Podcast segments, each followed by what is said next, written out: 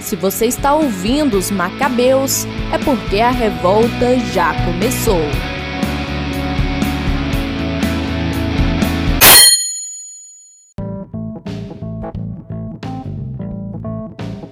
Eu sou Ellen Sobral e rezo para que sejamos um só rebanho de um só pastor. Olá, meu nome é Gabriela Cunha e eu espero pelo dia em que todos nós seremos um. Olá, eu sou Giovanni e eu creio na diversidade do corpo de Cristo. Olá, pessoal. Nós estamos continuando a nossa série de diálogos ecumênicos. É, se você não conferiu ainda, nós tivemos dois episódios, um sobre anglicanismo e outro sobre luteranismo, é, com dois pastores dessas tradições. E seguindo esse mesmo esquema, nós estamos hoje aqui com o pastor Giovanni e a gente vai conversar sobre o presbiterianismo. Então, a gente queria pedir de início que o pastor se apresente.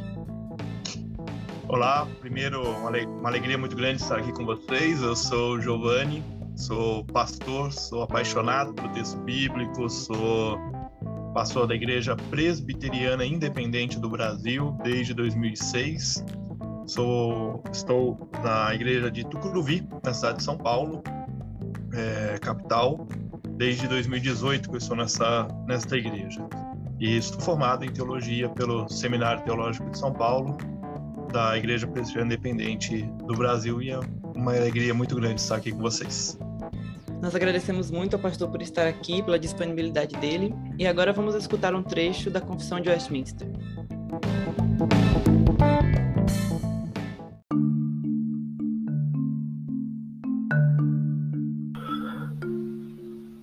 A Igreja Católica ou Universal, que é invisível, consta do número total dos eleitos que já foram, dos que agora são e dos que ainda serão reunidos em um só corpo sob Cristo, seu cabeça, ela é a esposa.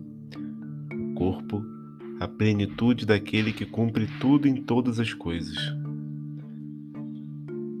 A Igreja visível, que também é católica universal sob o Evangelho, não sendo restrita a uma nação, como antes sob a lei, consta de todos aqueles que pelo mundo inteiro professam a verdadeira religião, juntamente com seus filhos é o reino do Senhor Jesus, a casa e a família de Deus, fora da qual não há possibilidade ordinária de salvação. A esta Igreja Católica visível, Cristo deu o ministério, os oráculos e as ordenanças de Deus, para congregamento e aperfeiçoamento dos santos nesta vida até o fim do mundo, e pela sua própria presença e pelo seu Espírito, os torna eficazes para esse fim, segundo a sua promessa.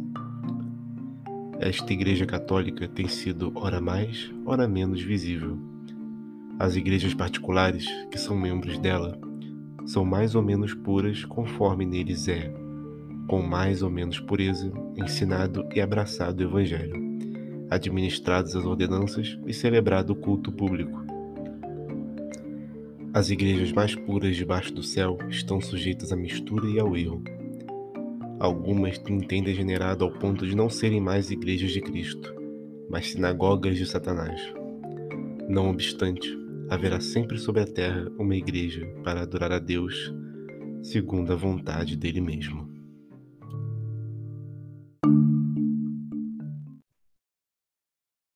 Bom, nós escutamos esse trecho. É, essa confissão ela é assim a base da, da confissão do, das igrejas de tradição calvinista. O pastor já poderia apresentar um pouquinho sobre, sobre essa confissão?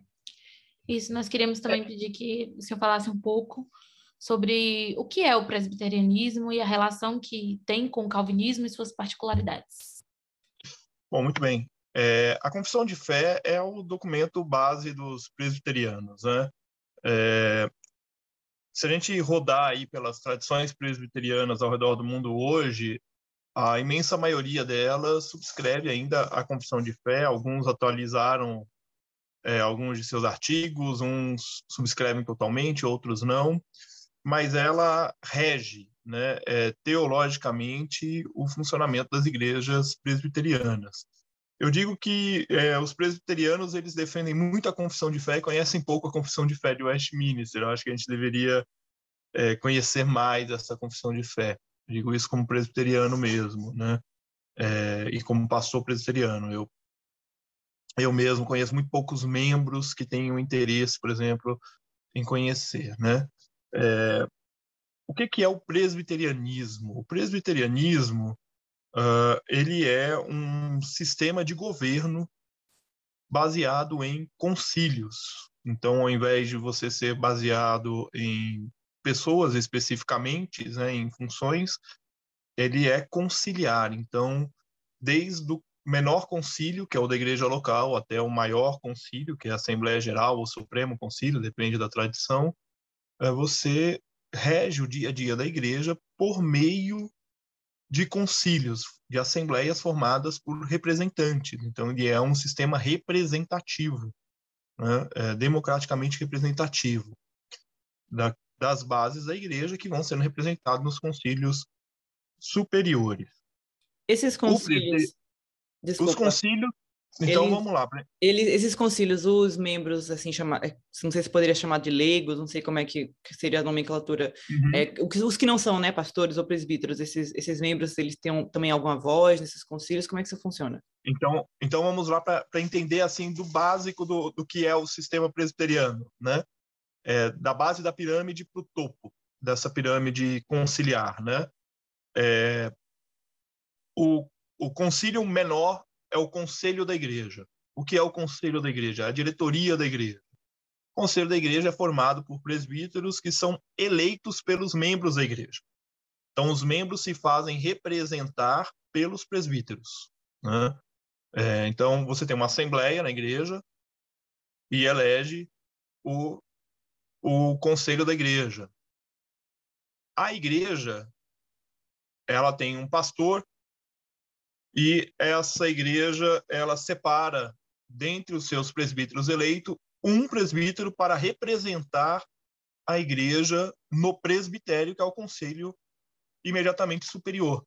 Então, o pastor da igreja e o presbítero da igreja estão ligados ao presbitério. Então, um membro da igreja local, ele ele exerce a sua função de eleger quem vai dirigir o trabalho da igreja, tomar as decisões administrativas da igreja, é, juntamente com o conselho da igreja. Então, ele elege o presbítero.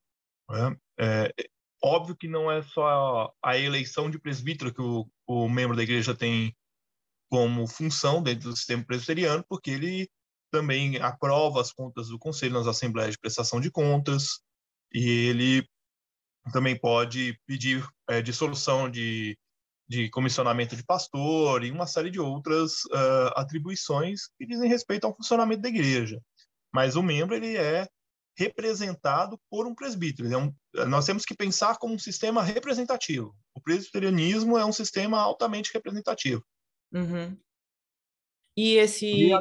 esses presbíteros eles têm uma, eles são eleitos pelo, pelos membros e assim uma pessoa que é presbítero ele deixa ele pode deixar de ser presbítero se ele não for votado no outro momento. Sim, sim. Ele tem um mandato, né? O mandato dele geralmente é de três anos. Né? Na IPI é um mandato de três anos. Então, a cada três anos, o mandato dele vence. Aí ele pode não ser reeleito, e caso ele não seja reeleito, ele perde o, o mandato, mas ele não perde a ordenação como presbítero. Ele continua sendo um presbítero. Ele só não tem mais o assento no conselho, nem a voz no conselho, a não ser que o conselho da igreja dê voz a ele e dê assento a ele numa reunião. Senão, ele é um presbítero em disponibilidade. Então, ele continua com o ofício de presbiterato, no entanto, ele não continua com a função ativa de presbítero. Ele é um, um presbítero em disponibilidade. Entendi. O mesmo acontece, por exemplo, com outro, outro ministério que tem na igreja, que é o diaconato. A diaconia é eleita a cada três anos. Né? É, então, três anos é um mandato. Venceu o mandato, acabou. Tem que ter, tem que eleger de novo. Certo. Então, como é, a gente quer entender como é que surgiu a Igreja Presbiteriana e qual seria a importância de João Calvino para vocês? Então, vamos lá. Aí são duas histórias, né? É, nós temos a história do calvinismo e nós temos a história do presbiterianismo. Inclusive, uma dúvida grande né, que eu tenho, porque é, a gente não vê, pelo menos no Brasil, não tem nenhuma igreja que se diga, né, uma igreja calvinista, né? Se usa às vezes a igreja reformada, mas, uhum. assim, a, a, igreja presbiteriana seria a maior, assim, é, herdeira, assim, né, do pensamento de Calvino ou, ou não? Sim, sim. É, Para a gente entender um pouco isso tudo, né? É, no quando da Reforma, Calvino, quando ele volta para Genebra, ele foi para Genebra uma primeira vez, foi expulso de lá, depois ele volta. Quando ele volta para Genebra, ele sistematiza o funcionamento da igreja ali. É, ainda não é esse sistema presbiteriano que a gente acabou de falar agora, mas é algo semelhante. E muitas pessoas da Europa começam a ir para Genebra porque Genebra começa a ser conhecida na Europa como um exemplo de, de gestão eclesiástica e de gestão pública também. E dentre essas pessoas que vão para Genebra e vão estudar com Calvino e vão conviver com Calvino, está um escocês chamado John Knox. John Knox é o pai do presbiterianismo, é ele que vai sistematizar esse funcionamento conciliar da igreja e vai fundar a igreja dos presbiterianos, né, dos presbiterosos, os antigos, os anciãos, lá na Escócia, e vai organizar a igreja presbiteriana na Escócia. Então, Calvino, ele, ele traz toda a bagagem teológica de Calvino e, e desenvolve esse sistema conciliar mais refinado na Escócia da Escócia, esse presbiterianismo migra para os Estados Unidos, por conta aí a gente pode é, lembrar das aulas de história, é, quando se fala uh, lá das guerras na Inglaterra, a Inglaterra deixa de ser uma monarquia por um tempo, depois volta a ser monarquia. Nesse período, é, os presbiterianos, quando eles perdem de vez, lá, os escoceses perdem de vez a briga né, é, com com os monarquistas, eles vão para para colônia, vão para os Estados Unidos e lá eles desenvolvem então o presbiterianismo nos Estados Unidos e é esse presbiterianismo dos Estados Unidos que vem para o Brasil é, no século XIX, né? Então a gente tem aí essa relação. Qual é a relação então? A relação é Calvino é todo o arcabouço doutrinário e teológico daquilo que pensam os presbiterianos, né? é, daquilo que creem os presbiterianos. Presbiteriano é a forma de governo da igreja. Então, nós somos uma igreja presbiteriana. Dificilmente você vai encontrar uma igreja presbiteriana não calvinista, né? embora você possa topar com algumas aí no meio do caminho, mas é, no papel, denomina, denominacionalmente falando, presbiterianos são calvinistas. Né? E aqui a gente precisa é, usar o termo calvinistas e calvinismos, tá? Porque embora João Calvino tenha sido um só, o que se desenvolve de pensamento a partir da doutrina dele é, é bastante diverso, né?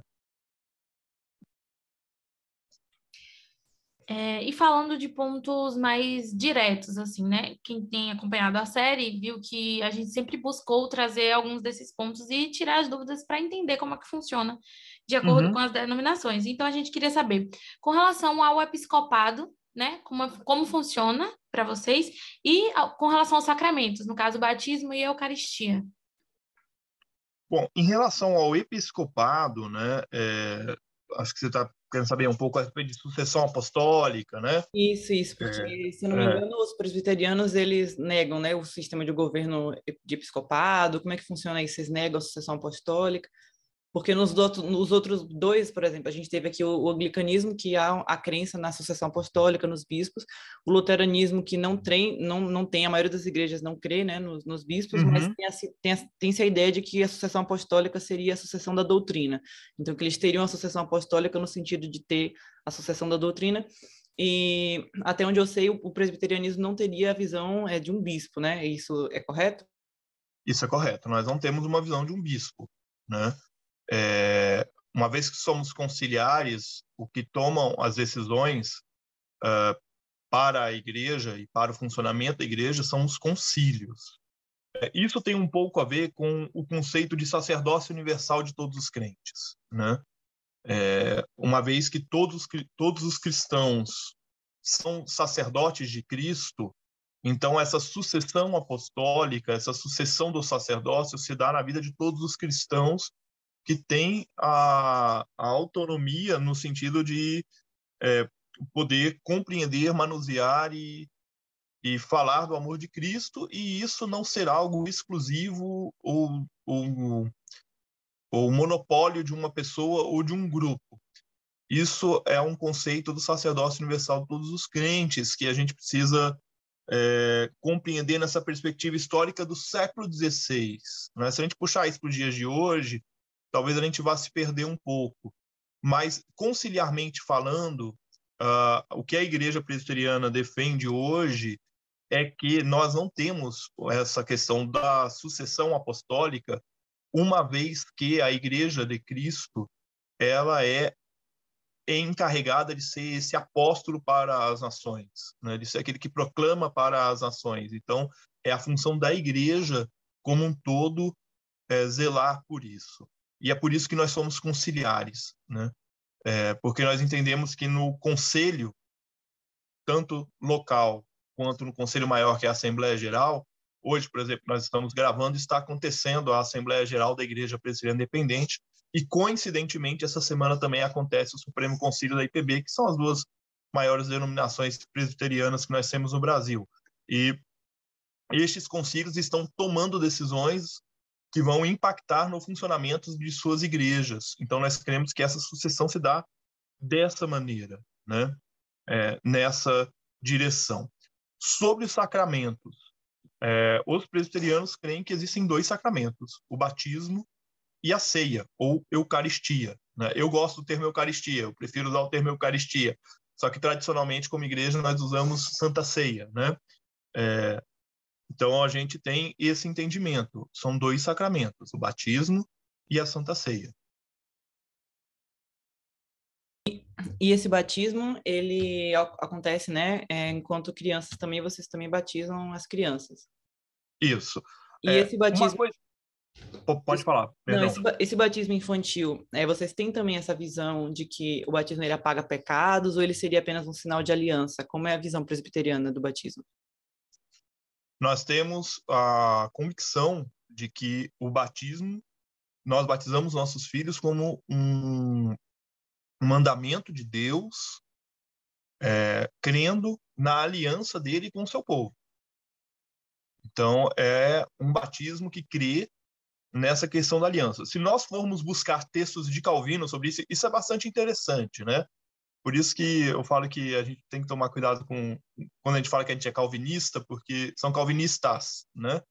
É, se nós formos é, buscar textos de Calvino sobre batismo, batismo vai falar sobre a questão dos pecados é, e de apagar os pecados também do batismo da criança, né? que a criança recebe a remissão dos pecados pelo batismo. Eu particularmente creio nessa direção, né? Mas nós somos ensinados, é, na imensa maioria dos presbiterianos são ensinados que nós batizamos nossas crianças porque nós cremos na aliança de que os nossos filhos pertencem a Deus e por isso nós os batizamos, né?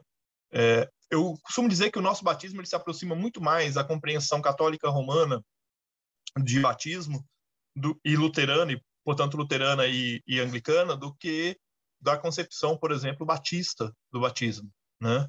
É, que é um pouco diferente da nossa. Então, a gente tem mais essa essa compreensão de que, de fato, o batismo é o selo da aliança de Deus sobre a vida do cristão, e é assim que nós cremos, e é assim que nós praticamos, e isso não diz respeito a uma decisão primeira do ser humano, mas uma decisão primeira de Deus que escolheu, e se ele escolheu o meu filho enquanto criança para ser, para ser meu filho e pertencer a ele, portanto, é meu dever conduzir o meu filho ao batismo na mais tenra idade e ensiná-los no caminho do Senhor. Essa é a, a compreensão. Entendi. E é verdade, realmente, porque, é, na verdade, as igrejas batistas, elas acabam... É porque, como são tantas, acaba dando uma ideia de, de, um, de uma visão homogênea do protestantismo, é, de batismo né, adulto mesmo, do, do credo batismo. Uhum. Mas a maioria das, das denominações históricas é, concorda nessa questão do batismo ser oferecido também às crianças. Isso é interessante. É.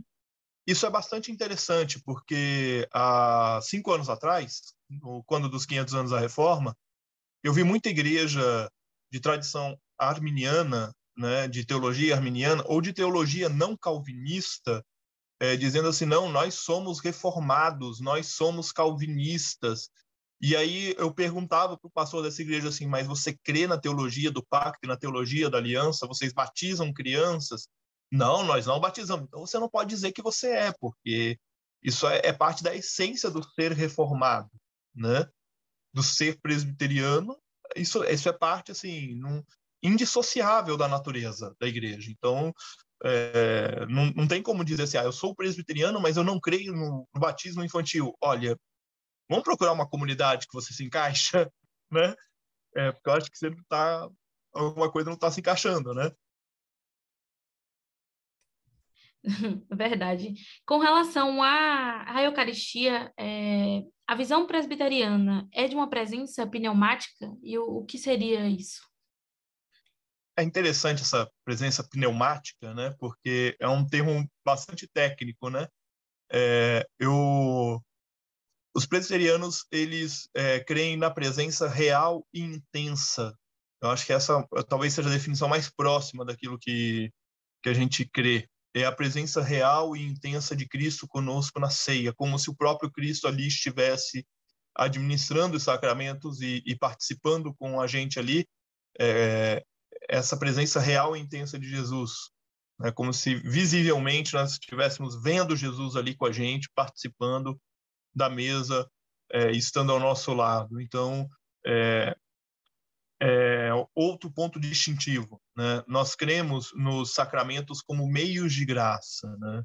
que são os meios de graça, a maneira como o sagrado se comunica com o ser humano, a maneira como Deus se comunica, se comunica conosco. Então nós cremos que o batismo é um meio de graça, é um Deus, um meio como Deus fala com a gente, e a ceia também. Então nós não consideramos a ceia um, uma memória não é um, um, um rito simbólico, mas sim um momento em que nós estamos em contato com o sagrado de maneira direta e intensa, real e intensa. E é dessa maneira que nós cremos.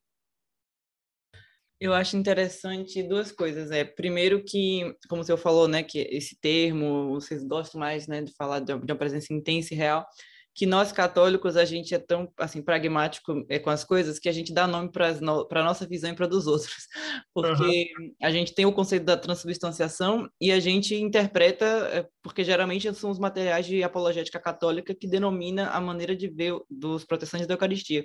Então os luteranos criticam muito que a gente chama que a visão deles é consubstanciação e eles dizem que eles rejeitam a, a interpretação dessa forma e a gente costuma uhum. catalogar. Uma coisa que eu acho interessante.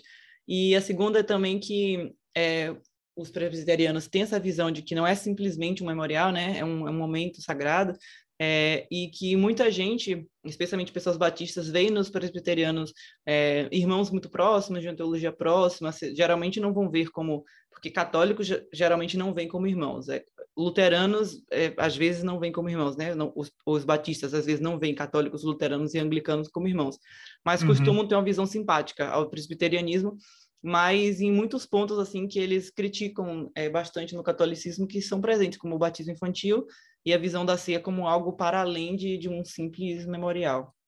Sim. E é, e é muito interessante porque a, o conceito calvinista da ceia é, é este no entanto, o que impera no, no presbiterianismo popular, a gente fala, a gente usa muito o termo catolicismo popular, né? É, mas existe um presbiterianismo popular também, tá, gente? É, o que impera no presbiterianismo popular é uma visão mais zwingliana, né? Uma visão menos é, dessa presença real intensa, tão forte, mais é, memorial, talvez, Uh, então a gente fica nesse nesse sempre contraste, né? Eu sempre digo para a comunidade, né, quando eu estou administrando os sacramentos, que é, é, a, é a presença de Cristo com a gente. Né? E Cristo está conosco aqui neste momento e nós vamos sair daqui fortalecidos na nossa fé e na nossa comunhão com Cristo e uns com os outros, porque nós estamos participando desta mesa. Né? Então é uma maneira como Cristo se comunica conosco.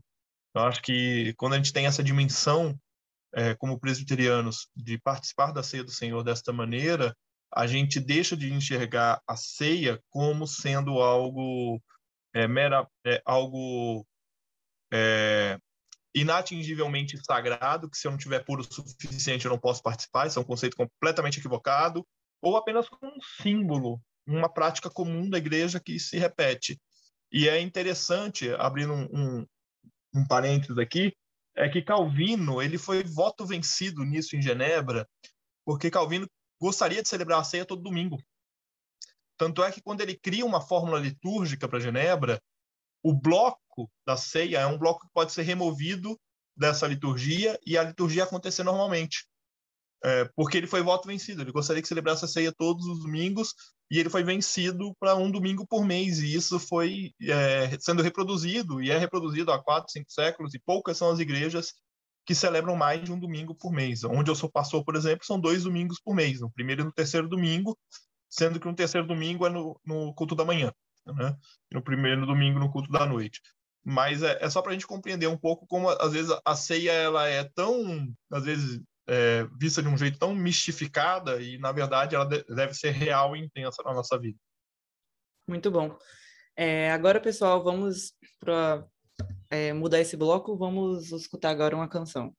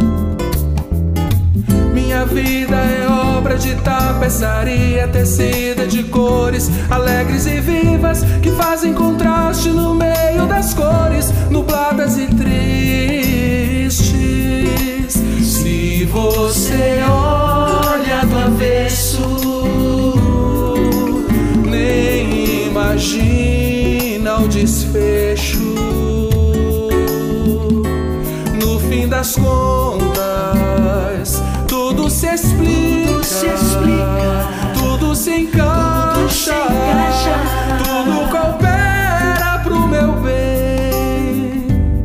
Quando se vê pelo lado certo, muda-se logo a expressão do rosto, obra de arte, pra honra e glória do tapeceiro.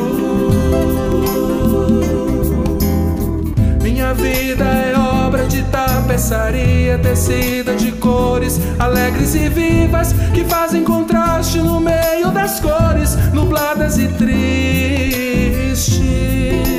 Se você olha do avesso, imagina o desfecho.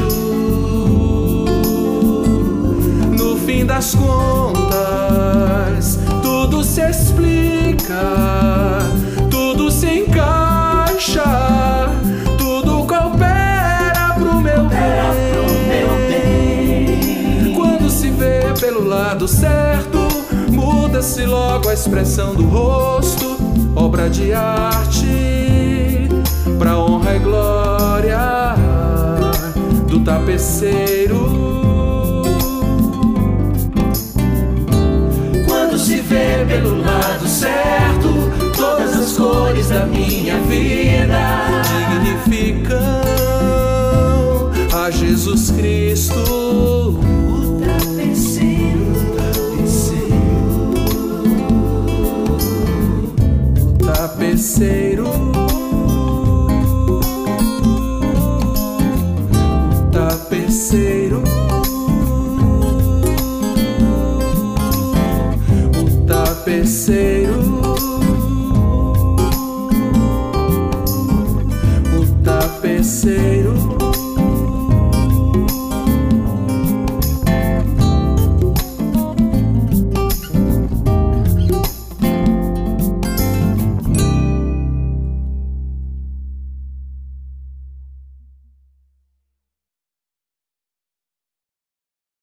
Nós escutamos a canção do Estênio Márcios, O Tapeceiro, que é uma canção que eu gosto bastante. Se eu não me engano, o Estênio Márcios é presbiteriano. E... É, foi meu pastor. Acertei. Ah, nossa, eu gosto muito dele, é um grande... Tempo de adolescente, muito tempo atrás. E essa canção dele, ele fala sobre a, a, soberania de Deus, né? Como a gente às vezes vê a nossa história e parece que está tudo bagunçado, mas Deus que sabe de tudo é, tem o uhum. controle. Uhum. Então, eu acho que tem muito a ver com a questão da predestinação da soberania de Deus. Então, eu queria que Sim. você explicasse um pouquinho essa doutrina que é bem mal compreendida, muitas dúvidas ficam, que se você pudesse explicar. É, o episódio vai durar cinco horas. É verdade. Mas se pudesse dizer basicamente assim, é, é isso aqui que obriga... Não, gente, assim, é, é tá. brincadeira, porque a predestinação é um conceito é um conceito muito controverso entre os próprios presbiterianos. É, quando a gente fala em predestinação, a gente não pode confundir com predeterminismo. Né? É, predestinação significa que nós somos predestinados em Cristo, porque é em Cristo que nós somos chamados e em Cristo nós somos feitos filhos de Deus. Então, quando eu falo de predestinação, eu estou dizendo que a, na humanidade existem pessoas que foram chamadas em Cristo, em Cristo para serem filhas de Deus e filhos de Deus. E essas pessoas são aquelas que Cristo escolheu para si como seu povo.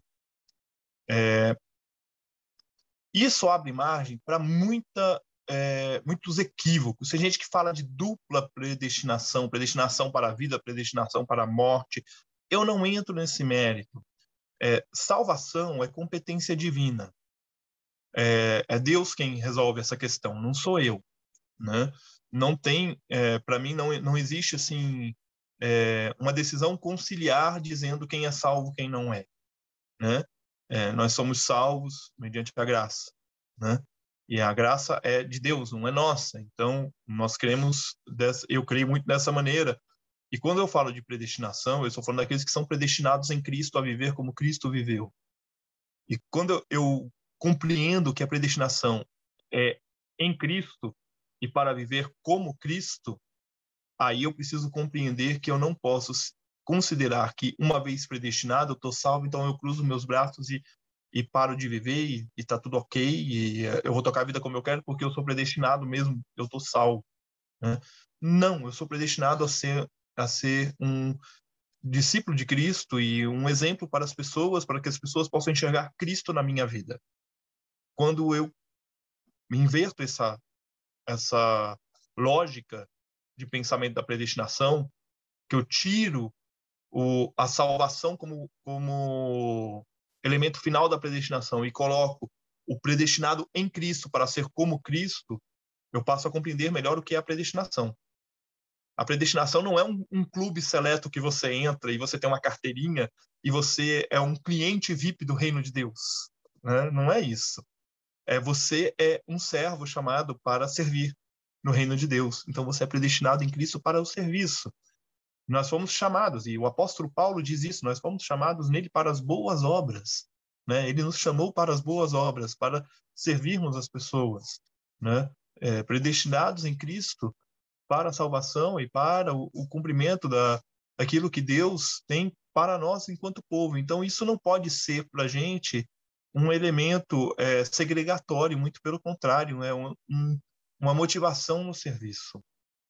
Eu acho que, em linhas gerais, a gente precisa é, desmistificar esse conceito de predestinação, achando que predestinação é um predeterminismo, que Deus é, já está é, dizendo que o Giovanni, enquanto está falando com você, está levantando a mão para a direita ou para a esquerda, mas Deus ele sabe que eu me relaciono com ele, sabe que você se relaciona com ele, e nós não deixamos de nos relacionar uns com os outros, e nós somos chamados em Cristo para falar do amor de Cristo para as pessoas. E quando a gente tem esse conceito da predestinação, como predestinados em Cristo para o serviço, a gente consegue compreender melhor o que é predestinação. Entendi. É, esse é um assunto realmente complexo, né? Que duraria horas aqui. Na verdade, acredito eu que seja de maior interesse também de todo, de todo mundo. E, que... e te digo mais: se você chamar 10 pastores presbiterianos, você vai ter 10 definições diferentes de predestinação. realmente. Então, falando de presbiterianismo no Brasil, a gente sabe que existem três não é? é? A independente, a unida e a do Brasil. E a gente queria saber qual qual das três é a denominação do senhor e que o senhor pincelasse assim bem por cima, assim quais são as principais diferenças entre as três. É, existem mais, né? É, nós temos a Igreja Presbiteriana do Brasil, que é a mais antiga, é, 1859, chegada de Ashbel Green Simonton, vindo dos Estados Unidos para cá. É, é um marco do início do presbiterianismo no Brasil. Ainda no século XIX, tem uma primeira divisão de um grupo de presbiterianos que depois acaba voltando. E aí, em 1903, é, surge a Igreja Presbiteriana Independente do Brasil. É, inclusive, é, nós estamos gravando na semana do aniversário da denominação. Né? Eu não sei quando que o episódio vai ao ar, nós estamos gravando dia 30 de julho, 31 de julho é o aniversário da denominação, que foi o dia dessa divisão né? É, com a Igreja Presbiteriana do Brasil. E por que, que se chama Igreja Presbiteriana Independente? Né? O pessoal fala assim, ah, a divisão aconteceu por causa da maçonaria. Né? Geralmente é isso que, que se fala. A IPI não aceita maçons e a IPB aceita maçons, ou aceitava maçons. É, esse foi o, o, a gota d'água no copo. Né? É, é, esse foi o, o motivo que se tornou popular. Na verdade, a igreja carrega no nome o motivo da sua separação. Né? É, havia muita interferência dos missionários estadunidenses nos concílios da Igreja Presbiteriana Brasileira, que já acreditava ter condições de caminhar né, por conta própria. E essa interferência vinha muito por questão financeira, por questão de dinheiro, porque vinha muito recurso dos Estados Unidos. E tanto é que quando a IPI surge, uh, os que não saíram falavam assim: ah, a igreja não vai, não vai. Daqui, daqui de cinco anos, cinco, dez anos, eles estão pedindo para voltar. E não aconteceu, né? porque as igrejas foram é, se sustentando e bancando o sustento de suas igrejas, de seus ministros e desenvolvendo. Por volta da década de 1950, nós temos uma controvérsia teológica muito forte e surge a Igreja Presbiteriana Conservadora. Dando um salto na história, uma outra controvérsia teológica em 1970, surge a Igreja Presbiteriana Renovada. A Igreja Presbiteriana Renovada é bastante interessante a história, porque nós temos duas divisões. A, a Presbiteriana Conservadora é uma divisão na IPI. A Presbiteriana Renovada é uma divisão na IPI e na IPB. Surgem duas denominações renovadas, presbiterianas, que depois se unem. E no final dos anos 70 início dos anos 80, ainda sob muita é, é, perseguição, questão uh, uh, política né, dentro da igreja mesmo, e entendendo que o posicionamento da denominação não era correto, surge a Igreja Presbiteriana Unida, surge como uma federação presbiteriana e depois se torna Igreja Presbiteriana Unida, e essas são as, as denominações presbiterianas principais. Existe a Igreja Cristã Presbiteriana do Brasil e, e outras denominações. Em linhas gerais, as principais diferenças entre elas, é, existem diferenças maiores entre IPI e IPU em relação à IPB do que da IPI em relação à IPU, por exemplo.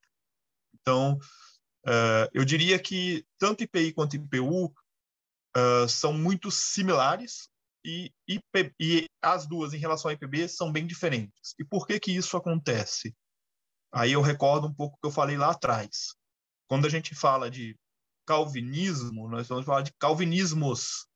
Quando nós falamos de calvinista, nós vamos falar de calvinistas, porque existem diversas correntes.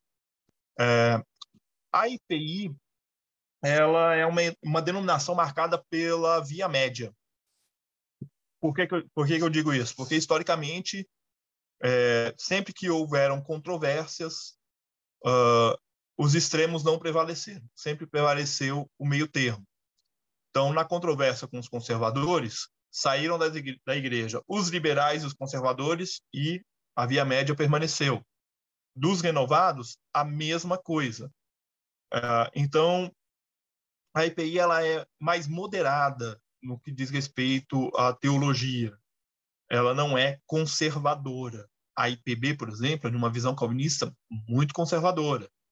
A IPI não, embora existam dentro da igreja é, ramos conservadores, ramos progressistas, ramos mais avivados, ramos menos avivados, uh, mas eles, uh, até o presente momento, estão convivendo bem, relativamente bem. É uma bem. igreja mais diversa, assim, né, digamos. Eu, eu digo que a marca, o pessoal fala assim, ah, a IPI é uma igreja sem identidade. Eu falo, não, a identidade da IPI é a diversidade, é a diversidade. Eu, eu bato nessa tecla, né? Não é algo é oficial da denominação isso, viu, gente? Aliás, assim, é, deveria ter feito esse disclaimer lá no início, mas eu vou fazer agora para falar que eu não falei. Eu não falo é, oficialmente em nome de nenhum dos concílios aos quais eu pertenço. Né? Eu não estou aqui é, falando em nome da IPI Tucuruvi, do Presbitério Bandeirante, que eu faço parte, do Sino de São Paulo, que eu faço parte, nem da, da IPI do Brasil. Eu sou um pastor presbiteriano falando sobre presbiterianismo, mas eu não falo em nome da denominação, nem em nome dos concílios. Somente os concílios falam em nome dos concílios. Né? Mas é, se eu tivesse que definir a, a, tanto a IPI quanto a IPU, eu chamaria de igrejas diversas. Né? A IPB possui diversidade dentro dela, mas é, é, ela é muito mais homogênea no que diz respeito a essa questão conservadora. Né? A IPI, por exemplo, nós temos Ministério Feminino, é, diaconisas desde o século passado, uh, pastoras e presbíteras desde 1999, então já tem um bom tempo aí que a gente eh, tem essa possibilidade do Ministério Feminino na igreja. Não, não são todas as igrejas que aceitam, né? mas é, elas não deixam de ser IPI por causa disso. Né? A gente consegue conciliar tudo isso. É, é interessante essa, essa explicação das diferenças, né? Porque são muito mais do que, do que a gente imaginava. Eu pensava até que eram só essas três denominações que tinham, né? De presbiteriano. Não, não, existem mais. É, presbiteriana fundamentalista, é, conservadora. Existem outras denominações presbiterianas menores é, no Brasil, né? É, e essa diversidade também, Gabriela, é importante é, pontuar, ela é uma diversidade de compreensão teológica, né? É, de linhas teológicas e também litúrgicas. Então, nós temos é, igrejas que são é, tradicionalmente litúrgicas, é, muito, com liturgias muito semelhantes à liturgia, à liturgia de Genebra, por exemplo, outras que são igrejas tradicionais, mas com uma liturgia mais semelhante àquelas que os primeiros missionários estadunidenses trouxeram, uh, outras são mais contemporâneas, outras menos, outras mais. Você corre o risco de entrar numa IPI na mesma cidade, entrar numa IPI e ter um pastor de toga genebrina e gravata, ou entrar numa outra igreja e estar de toga genebrina e gola clerical, ou entrar numa outra igreja, ele está de terno e gravata, ou numa outra IPI, e ele está de camiseta e calça jeans e tudo bem. Não tem problema nenhum, nós somos todos presbiterianos independentes. Entendi, muito interessante. Eu já vi, acho que acredito até que foi da, da igreja do senhor mesmo. O senhor, não sei se era um estola, não sei se foi o senhor mesmo que eu vi, porque eu acompanho alguns pastores. É. É, eu, eu, quando tem celebração de sacramento, eu costumo utilizar a estola, né? É, por vezes eu uso a toga, às vezes não. Já usei mais toga. É, isso vai muito da comunidade né? É que eu estou pastoreando. Existem comunidades da própria que... aceitação, assim, da visão da, da comunidade. Há uma aceitação maior da toga, então a gente usa a toga. Não há, mas quando eu administro o sacramento, eu gosto de é, utilizar a estola, né? Eu acho que é uma um, um recurso litúrgico e didático para a igreja, né? Realmente é interessante, né? Com relação, a gente queria saber também com relação assim, porque após o Vaticano II, a Igreja Católica começou a dialogar mais, né? A falar de caminhos ecumênicos. E como é que a Igreja Presbiteriana enxerga isso? Como é que Bom. enxerga não só o próprio ecumenismo, mas a abertura da, da, parte da Igreja Católica, porque logo no período da Reforma os ânimos estavam bastante acirrados. Se a gente vai ver nas confissões de fé de ambos os lados, são muitos anátemas e muitas é, muitas acusações de anticristo, de ambos os lados. Aí depois a Igreja Católica, agora no Vaticano II, começa a dar uns passos para trás, assumir alguns erros, estender as mãos. Como é que tem sido a visão disso da parte presbiteriana? Você vai ter dois, dois duas formas de enxergar isso. Você vai ter desde denominação dizendo que Igreja Católica Romana não é uma igreja cristã, portanto, não se envolve em nada que diz respeito ao ecumenismo, é, e, e se consideram é, anti-ecumênicos, ainda que tenham relações, por exemplo, é, eu, eu, falo que a pessoa diz que é anticumênica, mas ela tem relações é, para-eclesiásticas ou intereclesiásticas, interdenominacionais. Eu falo é um contraditório porque nada mais ecumênico do que algo que dialoga entre denominações cristãs, né? É, mas enfim, são é apenas uma guerra semântica. Mas a, a IPB, por exemplo, é uma igreja que não se relaciona com a Igreja Católica Romana de, em hipótese nenhuma a IPI não tem uma relação direta com a Igreja Católica Romana. A IPI participa de organismos ecumênicos. Então, ela participa do Conselho Latino-Americano de Igreja, o CLAI. É, ela é membro da Aliança Mundial de Igrejas Reformadas. Uh, a, ela é membro da IPRAL, que é a, Igreja, a Aliança de Igrejas Presbiterianas da América Latina. Então, ela participa de diálogos ecumênicos eu creio que esse passo do Vaticano II ele atinge a nós presbiterianos de uma maneira muito positiva. É, esse passado lá no século passado atinge a gente de uma maneira muito positiva no sentido de que nós temos uma possibilidade e uma porta aberta para diálogo, ainda que isso não se efetive é, de maneira de maneira visível no dia a dia das comunidades ainda. Né? É, eu mesmo já encontrei resistências, por exemplo, é, de bispos católicos quando eu quis fazer uma visita de cortesia, né? É, levar um convite para um, um, um momento singular da igreja que eu estava pastoreando. E também já recebi na igreja um padre que foi na inauguração do templo da igreja, por exemplo, de Curuvina. Nós convidamos um padre de uma paróquia próxima a nós, e o padre esteve lá na cerimônia e participou com a gente, deu uma palavra, inclusive, muito bonita é, para a comunidade, saudando a comunidade, foi muito bom. E então eu vejo dessa maneira. Eu creio que é, essa aproximação ela é muito fantasiada por aqueles que a condenam, dizendo que Roma quer que nós voltemos para eles.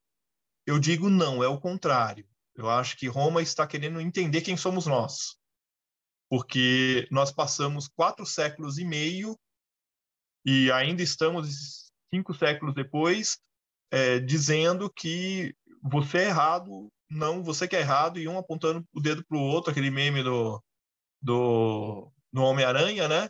Um apontando o dedo para o outro, todo mundo igual, porque todo mundo é cristão, dizendo que o outro é errado, né? É, e, na verdade, a gente tem que parar de procurar os erros e começar a encontrar aquilo que é comum e o que, que a gente pode fazer de comum para o bem da humanidade. Então, eu vejo muito nesse sentido. Né? É, eu acho que quando a postura é, é do, de ambos os lados, eu sou certo, já começou errado, né? Já começou errado. Então, eu vejo assim, é, para os presbiterianos em geral, ainda é visto com muita desconfiança ainda é visto com muito temor, porque é semeado esta cultura do temor na cabeça das pessoas, né? É, e isso precisa ser combatido. Né? É, a Igreja Presbiteriana Independente, por exemplo, reconhece o batismo da Igreja Católica. Nós não temos dificuldade alguma com isso, porque é um batismo feito em nome do Pai, do Filho e do Espírito Santo. Né? E é facultado à pessoa que está chegando ao presbiterianismo na IPI, se ela ela decide se ela quer ser ou não rebatizada, né? Embora Calvino, você perguntar para Calvino, Calvino não rebatizava não. Batizou em nome do Pai, do Filho e do Espírito Santo. Batismo é uma vez só, né? Essa, essa postura é a postura da Igreja Católica Romana também. Nós não, se a Igreja batizou em nome do Pai, do Filho e do Espírito Santo, não há o rebatismo. É, nós compreendemos dessa forma. Então, pastor, a gente quer agradecer muito essa experiência enriquecedora, né? Mais um episódio da série para que nossos ouvintes possam conhecer mais o presbiterianismo, conhecer todas as suas diversidades, os ramos, né? Uhum. Que é uhum. importante. E é isso, agradecemos imensamente a sua presença, o aceite do convite, a disponibilidade de tirar um tempo no final de semana. E esperemos, esperamos que todo mundo que ouviu até aqui, que vocês, se tiverem gostado, compartilhem, sigam nas nossas redes. E um abraço. A gente agradece bastante e é, a mensagem que fica justamente que a gente tem trazido muito nesses episódios, que é como o pastor estava falando, a gente conhecer muito mais o que nos, é, o que é semelhante, por isso que a gente costuma fazer essas perguntas, né, sobre a visão de sacramento, é, focando bastante no que é que a gente tem mais de comum e principalmente o que a gente já sabe, né, a Trindade, a fé que Jesus Cristo é, morreu e ressuscitou por nós, a fé que Ele voltará, que que nós viveremos com Ele, enfim, os credos principais, né, da fé cristã que nós compartilhamos, nós temos a mesma esperança e isso é muito importante. É, então a gente agradece muito, a gente quer que depois que agora que o pastor faça as sua mensagem final, que ele deixe também as redes dele, para que as pessoas possam acompanhar também, é, quem se interessar, conhecer mais sobre, sobre o presbiterianismo e escutar, né, falar sobre Jesus Cristo. Muito bem, gente, eu, eu quero agradecer o convite. Eu queria é, deixar três, três dicas de livros. Duas, um, uma, eu sei que, eu não sei se foi relançado recentemente, chama O Celeste por Vir, a inserção do presbiterianismo no interior do Brasil, é um livro do, do Mendonça, um livro que fala sobre um período histórico do presbiterianismo no Brasil e como o presbiterianismo adentrou na trilha do café, saindo de Minas, indo até o norte do Paraná. Perdão, um livro bastante interessante. É, ele estava esgotado, eu não sei se ainda existe. Um outro livro que eu quero recomendar também chama Os Sacramentos na Tradição Reformada, do pastor presbiteriano independente Carlos Jeremias Klein, da Fonte Editorial.